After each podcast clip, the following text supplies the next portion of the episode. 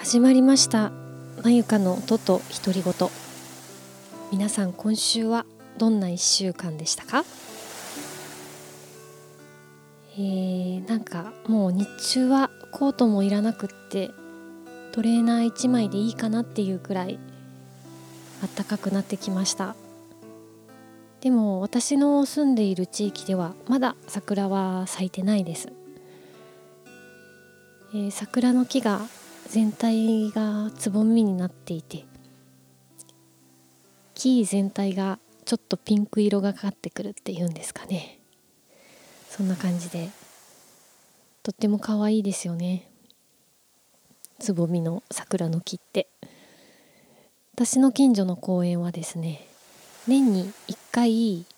バーベキューやってもいい日があるらしいんです。それがいつなのかとかって全然私誰にも誰も教えてくれないから知らなかったんですけどその日はなんかあの公園にご座引いてご飯食べたりしてもいいしお酒飲んでもいいし何だったらバーベキューしてもいいよっていう日らしいです。何年か前はですね、ま、去年はやってなくから一昨年かくらいはあの地元の老人クラブが、えー、町内ごとにわっと集まってものすごい人数でカラオケ大会をするんです。すごいですよ。もうカラオケのステージ組んだりして公園にですよ。でものもうすごいですね。100人とか全然余裕でいる感じ。でなんかあのカラオケやってお酒飲んで弁当みんなでこう仕出しの弁当とか食べて夕方までワイワイやるっていうのを毎年やっていてすごいいいなと思っていつも見てます。私も何十年か後に老人クラブに入ったらこの大会でカラオケを年に1回ここで熱唱することに心燃やしてるのかしらって思うと結構いいなといい老後だなと思って見ています、まあ、ただ私が7080になるくらいっていうにまだカラオケという文化が残っていればの話なんですけれどもすごく年をとってもそうやって音楽に親しんでお酒飲んで楽しくできるのは本当に素晴らしいことだなと思います。というわけで、えー、今日はですねもうあのできるだけ自分が好きな曲をやっていこうと思いまして、えー、まだ東京に住んでた頃にもうめちゃくちゃハマった曲があるんです。えー、長章という作詞がビートたけしで作曲が玉置浩二の曲がありましてこれがなんか何かのきっかけで YouTube で見たんですよ。そしたらもうあの玉置浩二が弾き語りしててその横でビートたけしがなんか泥棒みたいな格好でなんかうつむいてうなずいてるっていうすごいシュールな映像なんですけどその玉置浩二の歌がもうめちゃくちゃよくってなんかいろんなバージョンが YouTube には上がってるんですけどやっぱりその時のがいいんですね。でそれはなんかあのテレビで初めて歌ったみたいな映像だったみたいでなんかやっぱり最初の最初だからなのか本当に素直に声も出ててすごく演奏とかもう歌い方とかもめちゃくちゃシンプルでまあそっけないんですけどそのそっけないのが逆にあの武骨な感じがしてとっても素敵です。で発声も本当に軽やかであの私あの好きな発声はあの顎に力が入らない人が好きなんです顎のところに力が入るとあの扁桃腺あたりというんですかね喉の筋肉がぎゅっと収縮してしまうんです。で、えーと、体全体もそうですよね例えばぐっと足に力を入れるとふくらはぎとかぎゅっと締まりますよね。それと一緒で顎に力を入れると喉の筋肉がぎゅっと締まっちゃうんですよ。そうするとやはりいい声も、えー、伸びてこないっていうんですかね下に落ちちゃう。なんですけどその時の玉置浩二さんは本当にこうあのお腹、えー、お尻の尾てい骨から頭の先が本当にまっすぐになっていてとっても軽やかに声を出してらっしゃってあのー、すごく高いキーもあるんですけど独特の歌い方は健在なんですけどもとってもいい声なのでポッドキャストの、えー、詳細のところに画像のリンクを貼っておきますのでもし見てみたいという方はそちらから見てください。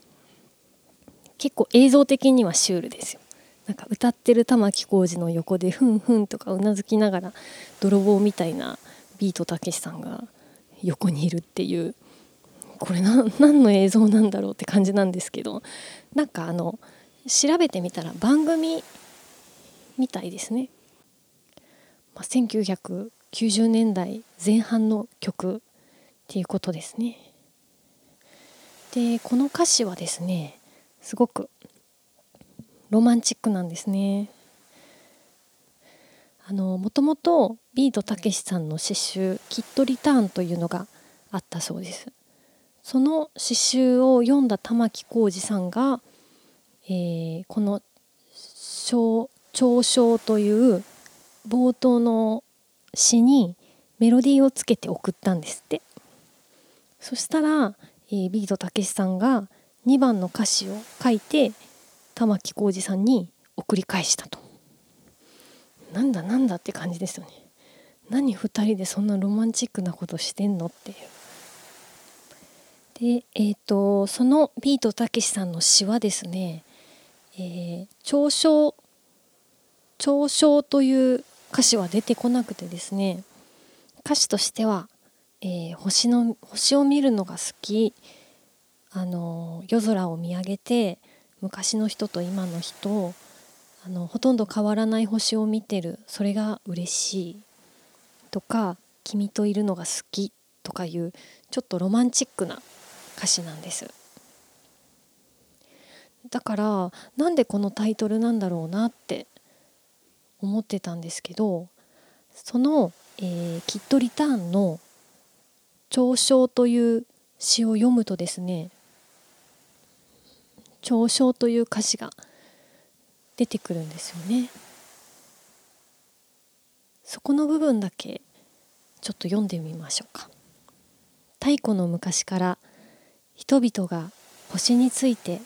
さまざまな意味付けや考察を続けてき時には死人まで出してごちゃごちゃやってきたあらゆることをゆったり嘲笑うかのように今夜も星は天空で瞬いている。それが楽しい。中盤はしょりますね。結構長い詩なんですね。そして最後。太陽系の果てまで探査機を飛ばせる人間が隣近所の人たちの噂話に負けて一家心中してしまう。この奇妙さそれが楽しい。今夜も星を見る。以上です。なんか最後ねすごくロマンチックというよりかはとても芸術的で意外と破壊的な最後はとてもシュールな終わり方をする詩だったんですけども。あのー、あれみたいですね。このさっきもお話しした前半の歌詞にあ歌詞じゃないや。前半のこのたけしさんの詩に玉置浩二さんが、えー、メロディーを乗せて送ってその2番ををメロディーに合わせた詩に変えて、えー、ビートたけしさんが戻してくれたということみたいです。なので、えー、とても曲自体は、えー、曲のタイトルは「長唱」という曲なんだけど内容がとてもロマンチックな内容になったと。なるほど納得ですね。ようやくこのタイトルの謎が解けました。というわけで今回もゆったりした気持ちで聞いていただければと思います。それでは聞いてください。長所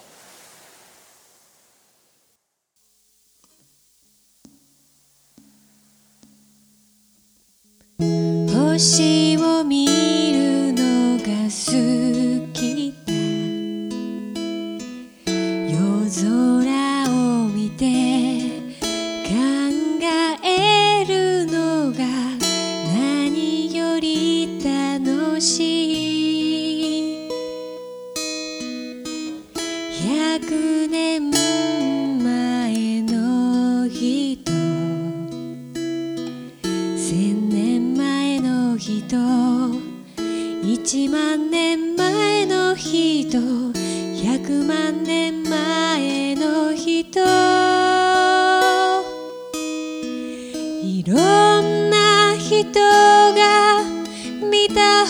星と僕らが今見る星とほとんど変わりがない。それが嬉しい。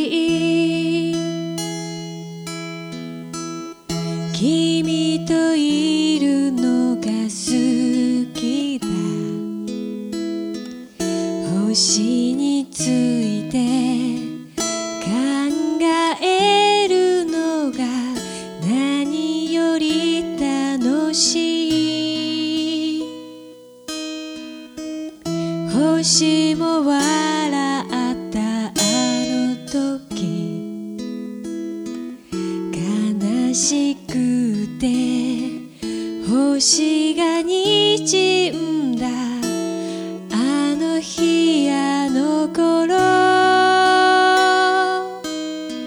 僕らが昔見た星と。僕らが今見る星と。何にも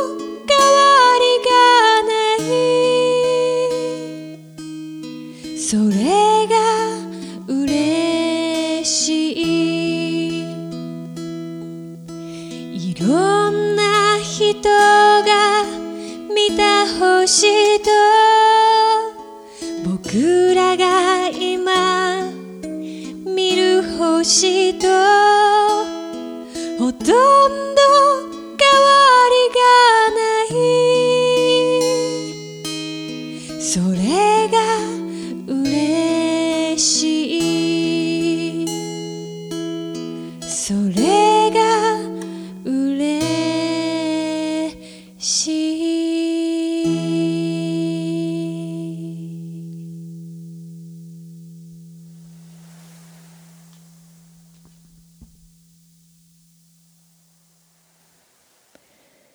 かがだったでしょうか？